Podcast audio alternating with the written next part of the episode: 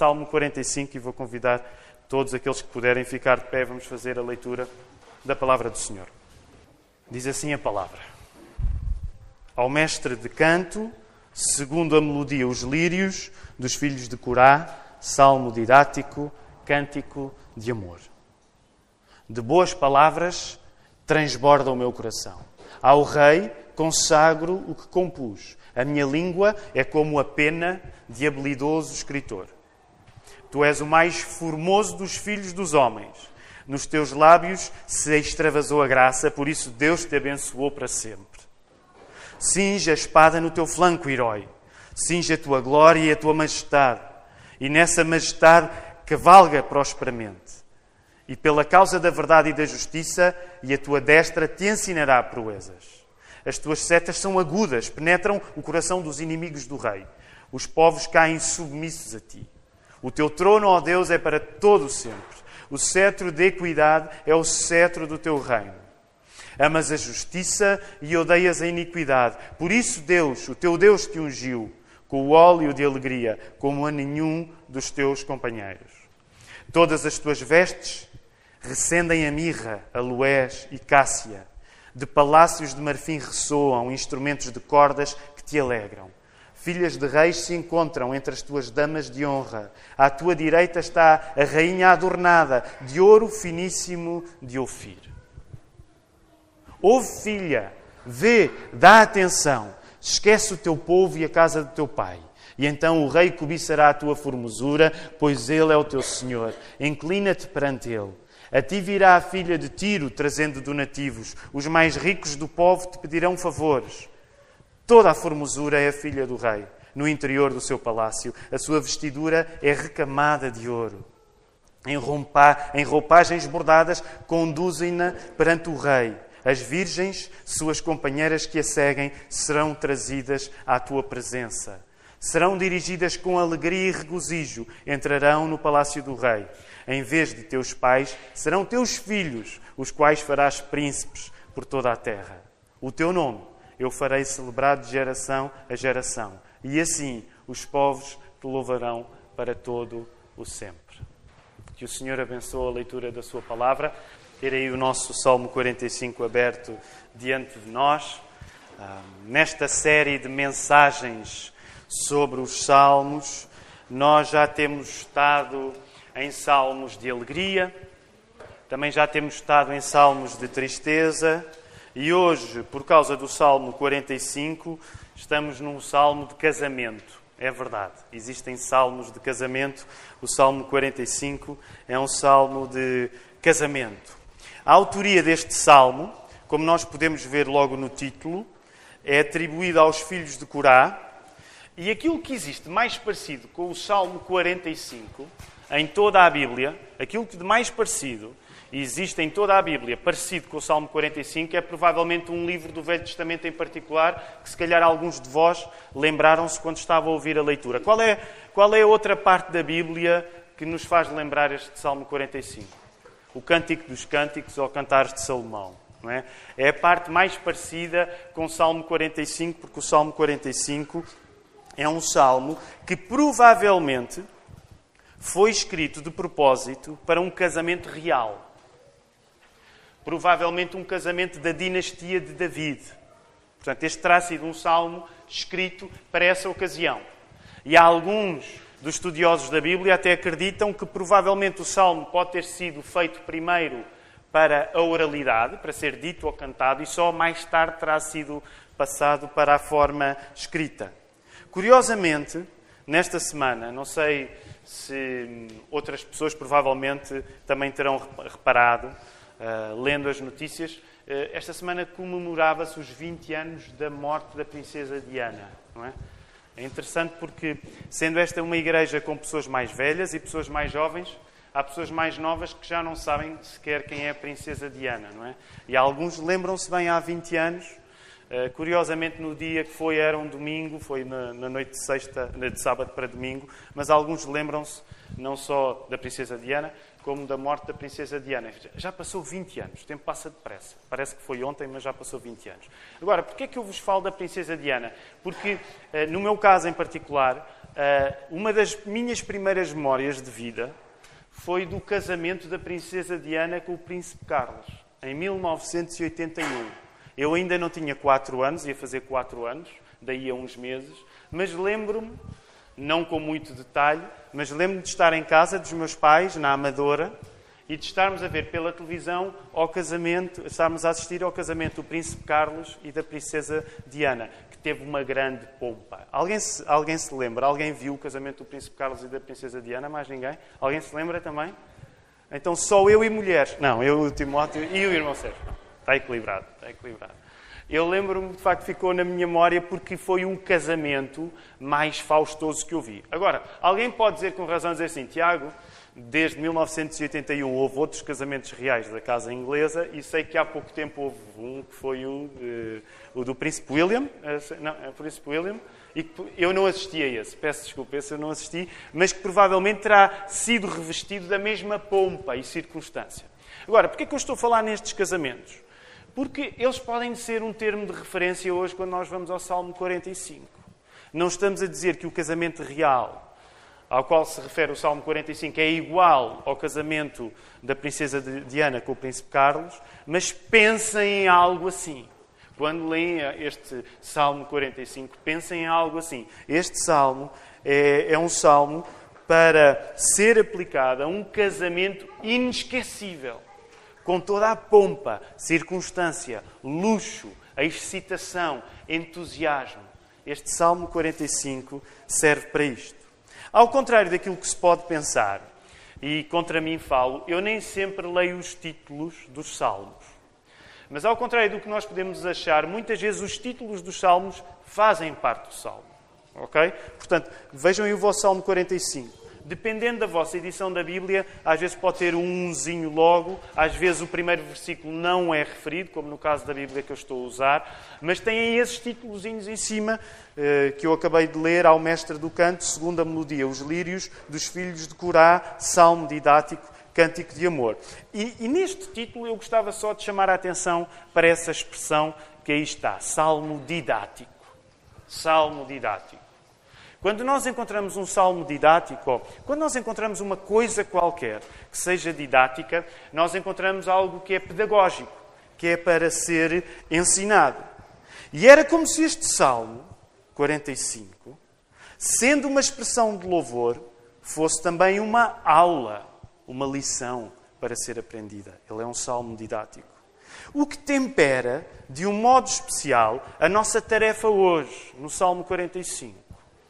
A nossa tarefa hoje de manhã é nós, através do Salmo 45, sermos convidados a adorar Deus com a pompa de um casamento real.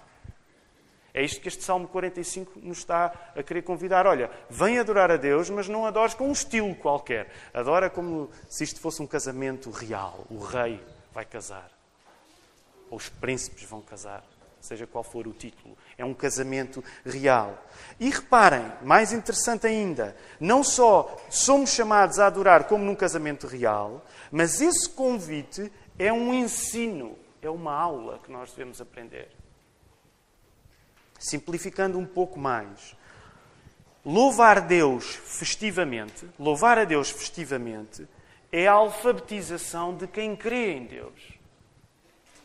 Isto significa que na lógica da Bíblia, ou nós louvamos tudo com, com, louvamos Deus com tudo o que temos, ou não temos Deus. Na lógica da Bíblia, ou tu louvas com tudo o que tu tens, ou tu não tens Deus a sério. A lógica da Bíblia é muito intensa, de facto. Não dá para louvar a meio gás. Nós, neste Salmo 45, somos chamados a louvar como num casamento real. Tem de ser com tudo o que temos, com todo o empenho. E lembrem-se, esta era a maneira como os judeus eram alfabetizados. Sabem, nós hoje vamos para a escola e aprendemos, uh, seja uma escola pública ou seja uma escola privada. Ou, aliás, temos meninos também aqui a usar o sistema do ensino doméstico. Portanto, independentemente do sistema de ensino que nós temos, nós hoje, geralmente, no mundo dito moderno, somos ensinados não diretamente a partir da Bíblia.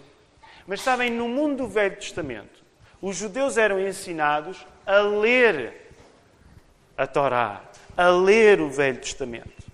Portanto, imaginem, quando os meninos judeus estavam a aprender sobre os Salmos, eles estavam em aulas. Nós hoje em dia separamos, ah, isto é religioso e aquilo é da escola. Essa distinção não havia neste tempo. Portanto, os livros escolares, aliás, ainda há pouco tempo houve uma confusão por causa não de manuais escolares, mas vocês devem ter ouvido falar. Mas imaginem, é como se os manuais escolares fossem o livro dos Salmos. Logo, o pequeno judeu, ele aprendia a ler, não apenas juntando as letras, mas o, o pequeno menino judeu aprendia a ler sabendo que a intensidade é uma parte de ler bem, se é possível dizer assim. Ele aprendia a ler sabendo que a intensidade, a entrega do coração é uma parte de ser um bom aluno. Coração e mente estavam juntos. A alfabetização que a Bíblia faz, a maneira como a Bíblia nos ensina a ler, é nós sabermos que na hora de colocarmos o nosso cérebro, cérebro a funcionar, o nosso coração tem de estar completamente ligado. Não há separação entre o cérebro e o coração. Se tu queres aprender a ler à moda da Bíblia, o teu coração tem de estar todo ligado. Tens de aprender com o cérebro, mas com o coração todo ligado. E vamos aí ao primeiro verso. O primeiro verso vem, vem confirmar precisamente isto que estamos a falar. De boas palavras transborda o meu coração, diz o verso 1. E o verso 1 dá o mote dá o lema para o resto do salmo. E sabem, o verbo hebraico usado para a palavra transbordar lê-se mais, mais ou menos rahash. É? O hebraico é muito divertido porque uh, os R's são mesmo. A pessoa pode cuspir à medida que fala hebraico, é interessante. É tudo forte, os H's também são fortes, é tudo forte, rahash, é? até o H. Nós, os portugueses, temos um H que não faz diferença nenhuma, não, é? não sei para que, que o H existe. Não estou a dizer que o devemos tirar, mas o H em nós não faz diferença. Aqueles que falam inglês sabem que faz diferença. Aliás, até aqueles que falam português no Brasil usam mais o H do que os portugueses aqui. Mas no, hebraico, tudo o que é R, tudo o que é H, ha, É por isso que a pessoa não consegue adormecer durante um sermão eh, na sinagoga. Porquê? Porque uh, o, pregador rosna tanto que ninguém consegue adormecer. E esse é um dos meus objetivos pessoais também. Chegar a um ponto em que consiga rosnar tanto na igreja que ninguém consiga adormecer. E, e, ok, eu estou despistado. Uh, mas ninguém adormece nesta igreja, é uma coisa fantástica. Ok, voltem à palavra rahás. Essa palavra usada para transbordar, sabem, uma tradução possível é não só apenas transbordar, mas pode ser dito também: o meu coração borbulha. O meu coração borbulha. Geralmente, quando nós sentimos coisas borbulhar dentro de nós, isso significa que nós somos vencidos por alguma coisa que estamos a sentir, num ímpeto que não conseguimos reprimir. Aliás, hoje há uma expressão, na minha opinião, muito mais infeliz, mas diz-se agora não é borbulhar, mas diz, sabem aquela expressão borboletas? Eh, como é que é? Borboletas no estômago, não é? Mas se calhar não é bem a mesma coisa, não é bem borbulhar, mas peca, peca por, eh, não tem a mesma intensidade. A ideia de. Eu não sei se vocês já viveram muitas situações na vida onde sentem alguma coisa a borbulhar dentro de vocês, sem ser um problema de digestão, que sintam mesmo alguma coisa emocionalmente. Está a subir, está a subir. Agora reparem, é este bendito exagero, é este bendito exagero que o salmista nos está a querer transmitir. O louvor é uma coisa que borbulha em nós. É uma coisa que não dá para meter em lume brando. Este é o, spa, o estado de espírito que deve acompanhar a pessoa que se prepara para louvar. Se és um adorador, tu deves habituar a um borbulhar no teu coração. Mais, num certo sentido, tu deves até mexer esse borbulhar. Tu deves agitar esse borbulhar. Porque a adoração é uma espécie de efervescência. É suposto que quando nós vamos adorar, sintamos este tipo de emoção que o verso 1 está a falar. Há uma, há uma coisa que borbulha em nós, que transborda, não consegue ser reprimida. Neste sentido, águas paradas não condizem com a adoração. Águas paradas não condizem com a adoração. E deixem-me fazer aqui um à parte, porque eu sei que esta é das coisas mais chatas, provavelmente que é mais repetida nesta igreja, mas é continuamente a luta que os pregadores pregarão aqui sentem para desejarem, de facto, que todos aqueles que estão aqui reunidos se sintam a borbulhar de adoração. E eu sei que pode ser aborrecido estar no vosso lugar, vez após vez, ouvir isto.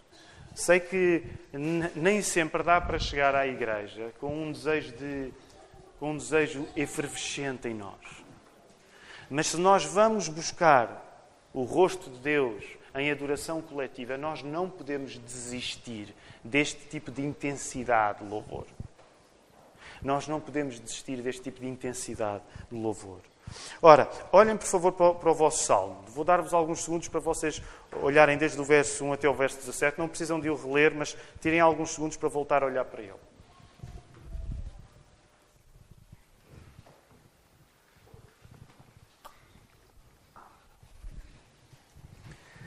Nós podemos dividir o Salmo 45 entre, em duas partes, entre o verso 1 e o verso 9, e o verso 10 e o verso 17. Podemos dividi-lo assim.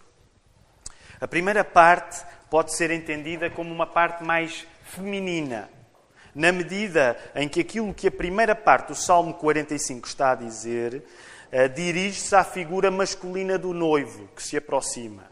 Okay? É como se a voz fosse feminina, porque está a falar acerca do noivo.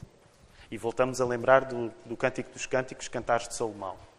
Podemos dividir o salmo em duas partes. A primeira parte pode ser mais considerada, pode ser considerada mais feminina, na medida em que é como se fosse uma voz feminina a falar diretamente para o noivo. Como se está mesmo a ver, a segunda parte é o contrário pode ser entendida como mais masculina, porque agora é a voz masculina que fala acerca da noiva. E reparem, se vocês olharem para o verso 10, ajuda a marcar a diferença quando diz ouve filha. Né? Passa a ser um homem a falar em relação à noiva.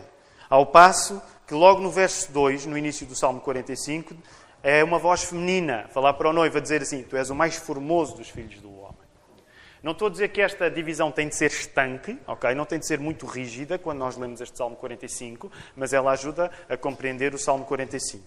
Ora, o meu objetivo é escolher uma característica da primeira parte, portanto, da parte em que uma voz eh, masculina fala, desculpem, uma voz feminina fala acerca do noivo. Vou escolher uma característica do noivo, aí mencionada, e vou escolher uma característica da noiva na segunda parte, quando a voz masculina fala acerca da noiva. O noivo.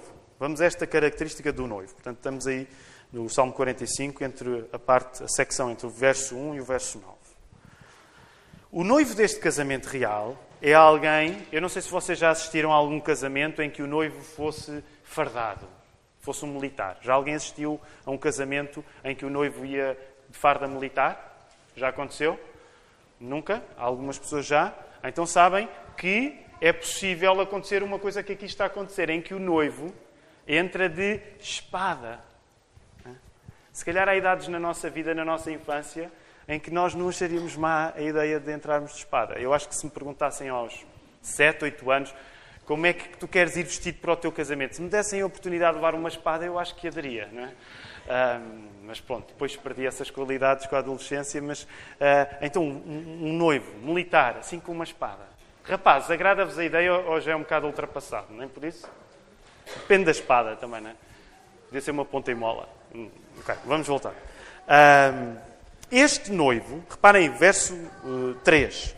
Cinge a espada no teu flanco, herói. Cinge a espada, a espada no teu flanco, herói. Eu não quero perder, e sabem, sempre que o assunto é casamento, eu perco-me um pouco. Mas, uh, mulheres desta igreja, estão a ver como vocês devem tratar os vossos maridos? Chamar herói. Ana Ruth. Então, É a Bíblia que está a falar. Ok. Um, cinge a tua espada no teu flanco, herói. Cinge a tua glória e a tua majestade. Ok, glória e majestade não precisam de usar, mas herói podem usar se quiserem. Um, o que é que eu quero chamar a atenção e não se percam agora nos maus exemplos matrimoniais que eu, sem querer, vos possa dar. Um, talvez na nossa cultura, e eu creio que podemos simplificar dizendo assim, sobretudo na Europa, nós não temos uma relação muito fácil com a vida militar, com, uh, com alguém envergar armas. Talvez pelo facto da Europa ter sido quase arrasada duas vezes no espaço de poucas décadas, na Primeira Guerra Mundial e na Segunda Guerra Mundial. Nós, por exemplo, ao contrário de um país como os Estados Unidos, onde falar de armas e ter cultura de armas pode ser uma coisa vista como natural, para nós na Europa, no geral, as armas hoje têm um certo peso negativo. Daí que nós não somos culturalmente muito inclinados para apreciar a presença de armas. Uh, e por isso eu não queria que a nossa cultura atrapalhasse a perceber a força da presença da espada neste noivo. Porque o facto deste noivo ter uma espada é uma coisa que nos deve impressionar, independentemente de sermos europeus ou não, independentemente de gostarmos de armas ou não. O que está aqui em causa, quando o noivo enverga a espada, é uma coisa bem simples. Este noivo vai fazer questão de defender a sério a sua noiva. Este noivo que leva uma espada, que é chamado de herói pela sua noiva, ele vai fazer questão de defender a sua noiva. É isso que a espada quer dizer. E como vocês podem antecipar, e já vamos a esta fase do sermão, quando estivermos a aplicar esta verdade a uma realidade espiritual mais global, era isso que Deus era em relação ao seu povo.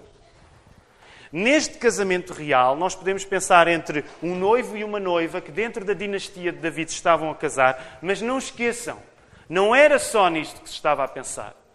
Quando se falava nesta glória do noivo, está-se a pensar naquilo que Deus é para o povo de Israel. E o que está a ser dito neste verso 3 é que o Deus de Abraão, Isaac e Jacó, o Deus de Noé, Jó e Daniel, é um Deus que leva a sério a tarefa de proteger aqueles que ama. E isso é o que a espada significa. A espada na roupa de um noivo também significa que ele vai ser muito sério a cuidar da sua noiva. Quero falar-vos agora da característica da noiva. Aí vamos avançar entre os versos 10 e o verso 17. Por sua vez, a noiva deste casamento real poderia ser estrangeira, Aliás, vocês encontram aí essa característica no verso 10, quando diz: Oh filha, vê, dá atenção, esquece o teu povo e a casa de teu pai. Provavelmente esta noiva seria estrangeira, seria de outro reino, mas quando nós lemos estes versos, há uma característica da noiva que eu gostaria de salientar. Para além de termos aqui um exemplo do próprio casamento, em que quem casa deve realmente deixar a casa dos pais, como diz Gênesis 2:24, deixará o homem casa de seu pai e sua mãe, não é? para se unir à sua mulher. Este princípio volta a ser afirmado aqui. Um, mas para além disto, para esta noiva, para, para ela passar a ter a sua nova casa na pessoa com quem casa, ela é recomendada a confiar totalmente no cuidado do noivo. Esta noiva, no verso 10, nós hoje lemos o verso 10 e há algumas pessoas que vão achar, ai, que coisa desagradável para se dizer num casamento, dizer assim, olha, esquece o teu povo e esquece a casa do teu pai. O que está aqui em causa não é falta de honra aos pais, até porque, como sabem, a honra aos pais é um mandamento. É um dos, é um dos mandamentos, neste caso o quinto. O que aqui está em causa não é que esta noiva, quando deveria casar, deveria esquecer-se de quem era filha. Mas o que aqui está em causa é que a maneira certa de ela ser uma mulher que vai florescer, que se vai desenvolver, é ela confiar no seu marido. É ela confiar no seu marido. E o verso 11 continua. Vejam o verso 11. Então o rei cobiçará a tua formosura, pois ele é o teu senhor, inclina-te perante ele. E novamente, culturalmente, para nós isto é um bocado complicado hoje em dia, não é? A noiva inclinar-se diante do noivo, o que é que isto quer dizer? Noiva inclinar-se diante do noivo. Mais à frente já vou explicar um significado mais global destas palavras. Mas o que aqui está em causa é a submissão. E eu vou usar a palavra submissão porque na Bíblia submissão não é palavrão. Submissão não é palavrão. A submissão que se espera aqui da noiva não é uma submissão qualquer, é a submissão que a noiva deve demonstrar ao seu noivo real, não porque o seu noivo a diminui, antes pelo contrário. A submissão que é apresentada não é porque ah, o meu noivo vai me oprimir, eu vou ficar encolhida. É o contrário. E o contrário é explicado também no verso 13. Leiam o verso 13. Toda a formosura é a filha do rei. No interior do palácio, a sua vestidura é recamada de ouro. Noutras traduções, diz também: cheia de esplendor está a princesa. Cheia de esplendor. Reparem, é uma linguagem abençoadamente exagerada, onde diz tudo o que é belo, tudo o que é bonito é esta mulher. Esta mulher é tudo o que é belo, é tudo o que é bonito. É a filha do rei. É a noiva. O que é que isto significa então? Significa que a confiança submissa da noiva é aquilo que participa no processo da sua beleza. A Bíblia está a trazer-nos uma ideia que hoje pode parecer culturalmente difícil, mas a Bíblia está a trazer esta ideia de que quando a noiva, quando a mulher confia no marido, a sua beleza vai crescer, ela vai desenvolver-se. Tudo o que é belo vai ser ela. Tudo o que é belo vai ser ela. Logo, e hoje o assunto não é acerca de casamento, mas há muito casamento aqui para, para evitarmos. E, e, uma das coisas que eu gostaria, só para terminar este ponto, acerca da, da característica da noiva. O tipo de confiança que a mulher deve colocar no marido é uma confiança que, ao contrário do que o machismo diz, ok? Ao contrário do que o machismo diz, a mulher não fica diminuída, a mulher floresce, a mulher desenvolve-se. O que a Bíblia está a dizer é quanto mais confias, mais tu te vais desenvolver. E, num certo sentido, percebam até a sugestão: mais bonita vais ser. Este é um grande desafio. E deixem-me dizer, estava um sermão à parte que eu não vou pregar hoje. E se eu tivesse de o pregar, eu escolheria pregá-lo com mais intensidade aos maridos, não às esposas. Permitam-me este desabafo. Eu acho que uma das coisas fantásticas que Deus tem feito nesta igreja é que sempre que o assunto é família e se fala em palavras como sacrifício e submissão, nós somos abençoados com uma igreja onde as mulheres ouvem. Portanto, não é o caso de estarmos numa comunidade cristã onde eu, pastor, cada vez que vou falar de submissão feminina, tenha aqui mulheres em polvorosa. E nesse aspecto, digam, nem todos os meus colegas têm esta benção. Nós somos uma igreja onde, pela graça de Deus, quando se vai falar sacrifício para o homem, submissão para a mulher, as mulheres ouvem. Mas também, não querendo ser mal demais para os homens, os homens desta igreja, e permitam-me, é um desabafo, nem sequer está no, no manuscrito, mas os, orma, os homens desta igreja é que pecam. Porque não se comportam de uma maneira em que as vossas mulheres podem confiar em vocês e desenvolverem-se confiando em vocês. E não estou a falar só para vocês, estou a falar para mim. Ainda, ainda esta semana eu falava isto com, com a Ruth. É uma parte que eu vou fazer. Sabem uma coisa que o Marco vai fazer durante o tempo que vai ao, ao, aos Estados Unidos? Bem, vocês sabem que os americanos são abençoadamente loucos. Então, uma das coisas que o Marco vai fazer é que durante três semanas vão pegar nele e vão meter-lhe numa espécie de bootcamp para que os missionários americanos na Europa estejam preparados para lidar com situações de ataques terroristas e raptos. Ok? Então, eu não devia estar a contar isto, mas eu não resisto, eu sou demasiado infantil e não resisto. Então, o Mark vai ficar sem a família durante três semanas para ele ser testado acerca de situações limite. É mesmo isso que vocês estão a pensar, homens. Ok? Ele vai ser testado. Os americanos não brincam para fazer missões, eles levam as coisas a sério, não são como nós aqui na Europa. Mas percebem o que é que isto quer dizer? Claro, o Marco contou aquilo, agora vocês não lhe digam que eu, que eu vos contei isto, está bem? Mas e eu fiquei a pensar: de facto, nós aqui na Europa. Bem, o que eu pedi ao Marco, Marco, tu vais ter de fazer alguma coisa parecida com os homens daqui. Por isso, este é um plano ambicioso para 2018, mas eu não vejo a hora de, em 2018, o Marco pegar nos homens desta igreja, despejá-los numa mata qualquer, meter-nos a, a, a, a, rastejar na lama, chamar-nos nomes, tipo tropa de elite, e, e, e, a ver quem é que desiste primeiro. Eu não vejo a hora disto acontecer. E só espero que não seja eu o primeiro a desistir. Okay? Que é bem provável. É bem provável.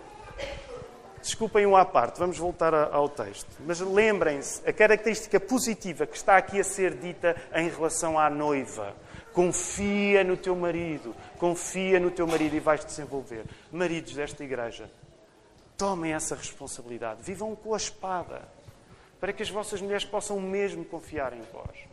Não é fácil para nenhuma mulher desta igreja. Sei, não é fácil para a minha esposa confiar em mim. Não é, não é fácil para nenhuma mulher.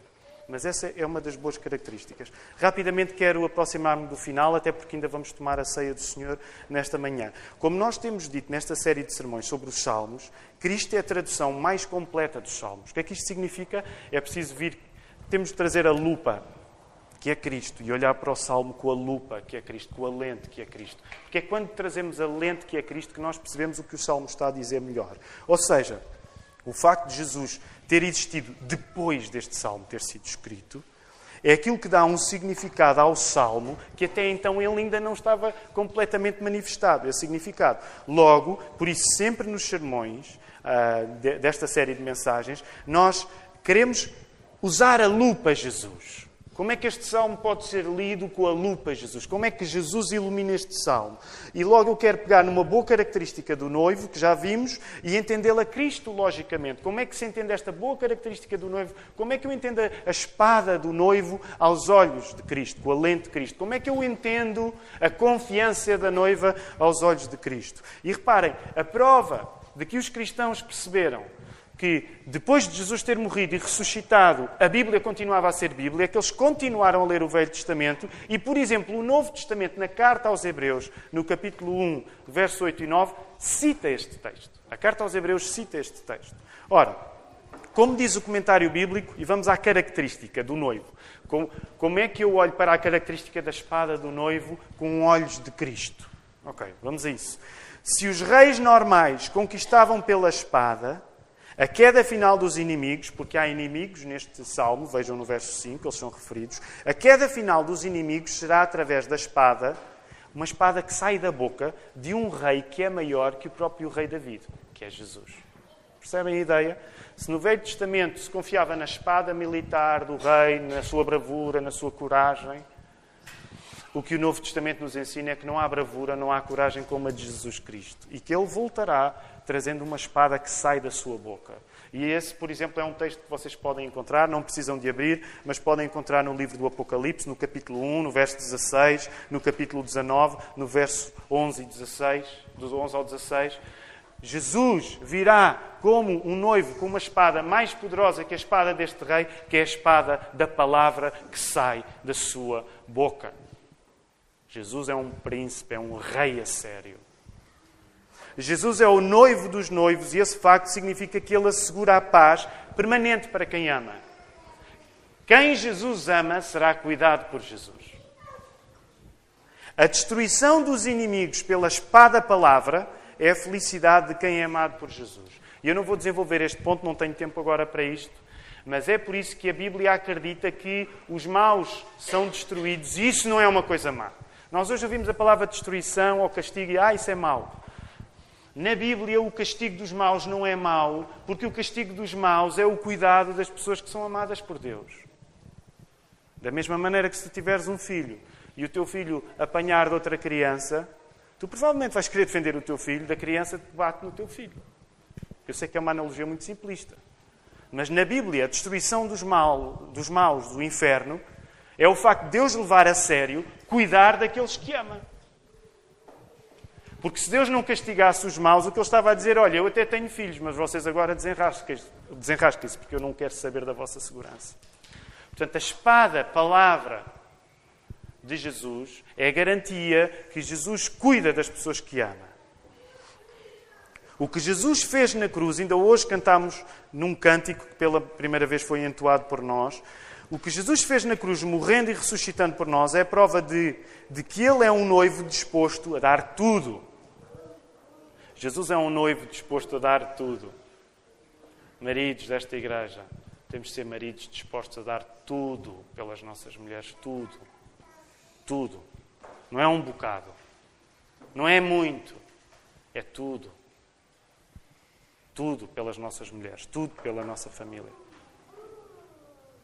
Por outro lado, a noiva que dará origem a novos reis, diz o verso 16, a noiva vai ter filhos que serão príncipes, que serão reis, ela terá a sua memória perpetuada por todas as gerações, é o que diz o verso 17. Estas são palavras notáveis, estas que falam acerca da noiva e que devem ser compreendidas agora na lógica de que a noiva das noivas, quem é? Quem é a noiva das noivas? Se o noivo dos noivos é Jesus, quem é a noiva das noivas? É a igreja. Já perceberam? Sabem, uma parte, é interessante, porque lá em casa, na casa dos cavacos, este é um dos versos que nós decoramos. O, o verso 17. É um dos versos que nós dizemos uma vez por semana, eh, porque espalhamos os versos ao longo dos dias da semana. Então, um dos dias da semana dizemos este. E é engraçado, porque como, como quando decoramos, não tínhamos a impressão de que a glória de quem se está aqui a falar, curiosamente, nem é da glória de Deus. Já pensaram nisso? A glória de que aqui está a ser falada no verso 17. O teu nome eu farei celebrar de geração em geração e assim os povos te louvarão para sempre. Promessa para quem? Para Deus? Não. Promessa para a noiva. Promessa para a noiva? Para a igreja. Eu só esta semana é que percebi isto. Eu dizia um verso e julgava que estava a falar acerca de Deus. Não, estou a falar acerca da igreja. A noiva é tão importante para o noivo que o noivo partilha a glória com ela. Diz: Olha, eu é que sou o rei, mas a glória que é minha é tua também. A igreja é tão importante que a igreja de Cristo, a noiva, é chamada a partilhar a glória do noivo Cristo. Graças à coragem sacrificial do Cristo noivo, que dá tudo pela noiva, deu a sua própria vida. Quero terminar uh, uh, sugerindo três exercícios. Ok? Esta, eu sei que durante o mês de agosto não houve exercícios para ninguém. Animem-se, estamos em setembro, voltou o trabalho, não é? Então, se puderem tomar nota destes exercícios, são exercícios de oração. Para quem nos visita a primeira vez, é preciso fazer contexto. Nós, quando começámos esta série de sermões, um dos objetivos desta série de sermões era que, quando fôssemos ler os Salmos, eh, incidíssemos na questão da oração em particular. Porque não estamos contentes com as nossas vidas de oração. Então, mês após mês, nos últimos tempos, estamos sempre a falar de oração, oração, oração. Estamos sempre a sugerir exercícios. Então, temos terminado os exercícios desta série de, de sermões, sempre uh, temos terminado os sermões sugerindo exercícios. Se puderem tomar nota, se forem pessoas que tomam nota, tomem nota. Se tomem nota mentalmente, tomem nota mentalmente. Mas eu trago três desafios com os quais quero terminar para nos prepararmos para brevemente a seguir tomarmos a ceia do Senhor. Primeiro exercício. No dia a dia, tu pedes em oração a Deus que te dê uma adoração como esta, cheia de pompa e circunstância, como um casamento real. Eu, eu, e agora isto quase parece um pregador da prosperidade, e eu não sou, eu garanto-vos que não sou. Mas, mas deixem-me dizer uma frase que ela é verdadeira. Provavelmente o Joel Osteen já usou antes. Mas não peças a Deus menos do que aquilo que Ele te permite pedir. Ok? Eu não estou a dizer isto por ser o Joel Osteen, ok? Que não é pregador que eu persigo. Estou a dizer porque não peças a Deus menos do que aquilo que Ele te permite pedir. E sabes uma das coisas que Deus te permite pedir e que tu, se calhar, és como eu e tens medo, tu tens é medo de ter. Tu tens é medo de que Deus mude a tua vida. Uma das coisas que tu podes e deves pedir é que tu deves orar a Deus para que te torne um adorador festivo. Agora, se calhar tu és como eu e tens medo de ser um adorador festivo. Porque se calhar isso vai mexer coisas na tua autoestima e tu não queres ser mal visto diante do mundo. Mas a verdade é que este salmo está a dizer: se vais adorar, ora como num casamento real. Isto não quer dizer que a nossa vida é sempre de adoração festiva. Há muita tristeza também. Mas quer dizer que tu podes e deves pedir a Deus em oração: Senhor, torna-me um adorador à grande. À grande festivo, há casamento real. Se tu tens uma eternidade à tua espera, onde o tempo na eternidade, nos novos céus e na nova terra, vai ser passado a adorar, comporta-te já à altura da eternidade que está à tua espera. Se tu vais passar uma eternidade a adorar, é bom que as pessoas à tua volta percebam que tu gostas de adorar. Porque senão a eternidade vai ser uma grande seca para ti e tu não vais querer estar lá. Porque a eternidade vai ser de adoração. Logo, pede a Deus em oração: Deus, Tira a timidez para que eu possa mesmo ser um adorador. Quando o assunto é adoração, que eu esteja volume total. Este era o primeiro exercício. Pede a Deus que te torne um adorador festivo. Segundo, se Jesus é um noivo com a espada mais afiada de todas, que é a sua palavra, como é que tu lutas? Deixa-me usar esta ideia da espada. Como é que tu lutas através da oração? Será que tu tens esquecido que a oração é uma luta também? A ideia de sermos adoradores festivos está tudo bem, não é? A festa, se calhar, não sendo nós muito festivos, mas se calhar ainda é mais fácil aderir a essa ideia. Agora, a ideia da luta nem sempre é fácil aderir. Mas sabem, por exemplo, Paulo, ah, na carta que escreveu aos Efésios, ele diz assim, no verso 17 eh, e 18 do capítulo 6. Tomai também o capacete da salvação e a espada do Espírito, que é a palavra de Deus, com toda a oração e súplica, orando em todo o tempo no Espírito e para isto vigiando em toda a perseverança e súplica por todos os santos. Isto era o que o apóstolo Paulo dizia. Se tu não tens a oração como luta, tu vais estar incapaz de proteger as pessoas que dizes amar. Se a oração para ti não é uma luta, tu não vais conseguir defender as pessoas que dizes amar. E deixem-me ser um bocadinho bruto. Se tu não oras como um soldado, tu não vais proteger nem a tua mulher nem os teus filhos. Tu já rendeste a tua família ao inimigo. Se tu não oras como um soldado, tu vais ser indiferente em relação à tua família. Tu já abriste a mão da tua família. Porquê? Porque tu não vais levar a sério o cuidado das pessoas que amas. Quando tu levas a sério o cuidado das pessoas que amas, tu oras como um soldado. Tu comportas-te de uma maneira onde sabes que a segurança das pessoas que ama, ela pode estar colocada em risco. E novamente, não sendo o plano deste sermão, mas quero enfatizar isto para os homens. Tu tens de ser um. Eu sei que a expressão guerreiro de oração até é um bocado. Não é muito fixe. É? Guerreiro de oração. Pode soar mal. Pelo menos em Portugal, não é assim, soa esquisito. Mas se tu não lutas com oração, tu não vais proteger a tua família como deves. Não vais mesmo. Não vais mesmo. Portanto, encara a oração como uma luta, porque é que é suposto que ela seja uma luta. Terceiro e último ponto. Se a noiva gloriosa, terceiro e último exercício, se a noiva gloriosa é a Igreja de Cristo, se a noiva gloriosa é a Igreja de Cristo, já pensaram nisso? A noiva gloriosa é a Igreja de Cristo. Se a noiva gloriosa é a Igreja de Cristo, toma a Igreja de Cristo em oração como uma parte gloriosa e fundamental da tua vida. Sabem, muitas vezes para nós, uma das coisas mais difíceis é que a igreja não é uma parte gloriosa da nossa vida. Às vezes é uma parte de obrigação da nossa vida. Não é uma parte gloriosa da nossa vida. Mas eu quero que tu voltes a olhar pela última vez no Salmo 45 nesta manhã. Do mesmo modo como quando assistimos a um casamento, ainda há três, duas semanas, duas semanas o do Filipe e da Marta. Filipe, foi há quanto tempo? Foi isso? Tens a, certeza? Há duas semanas e um dia, não é? Aqueles que assistiram ao casamento do Filipe e da Marta tiveram esse momento fantástico. A igreja para olhar para a noiva. E eu não me vou, obviamente, desmultiplicar em considerações sobre a beleza da Marta, isso não seria simpático, mas, mas estava lá, era, num certo sentido, toda a beleza daquele lugar estava na Marta. E quando isso acontece num casamento, há assim um sentido de uau. Toda a beleza está naquela noiva. Está na... Agora reparem, se a Igreja de Cristo é a noiva das noivas, tu tens de sentir-te deslumbrado pela beleza da Igreja de Cristo. Tu tens de orar como um deslumbrado pela beleza da Igreja de Cristo. Tu tens de sentir orgulho na Igreja de Cristo. Tu tens de pensar que quando vais falar na Igreja de Cristo, estás a falar na noiva que está a entrar. Vocês já viram algum casamento em que a noiva esteja a entrar e as pessoas estejam na coxia a dizer que horror. Bem, se calhar já assistiram. Permitam. Deixem-me explicar isto. Deixem-me só explicar isto e eu vou terminar. Temos a ceia, já estamos atrasados. Mas deixem-me explicar isto. E eu estou a falar, vou falar-vos de um pecado que eu pratiquei muitos anos na minha vida, ok? E que ainda hoje é um desafio para eu não cair nele. Quando nós nos especializamos a falar mal de, das igrejas, ainda que seja a cobro da cultura evangélica. Tu és como o convidado do casamento em que a noiva está a entrar e tu estás a dizer mal dela. Faz sentido.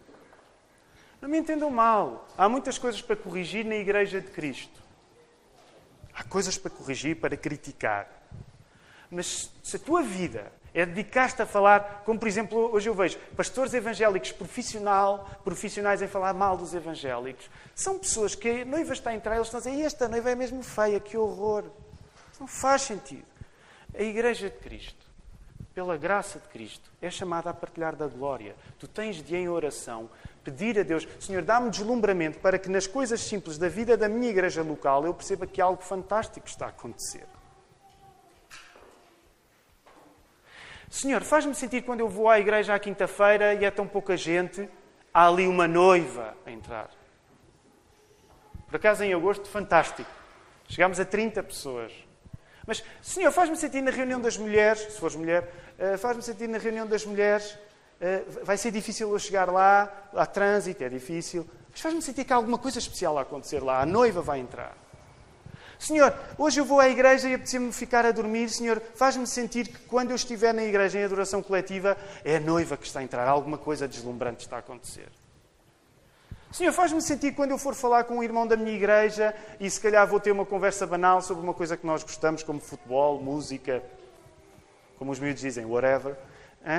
Faz-me sentir que eu tenho uma oportunidade para se falar nas glórias da igreja, eu ver a noiva entrar no modo como eu comunico com o meu irmão na igreja. Percebem? Há glória e glória e glória e glória e glória da igreja para nós podermos experimentar. Que o Senhor nos ajude.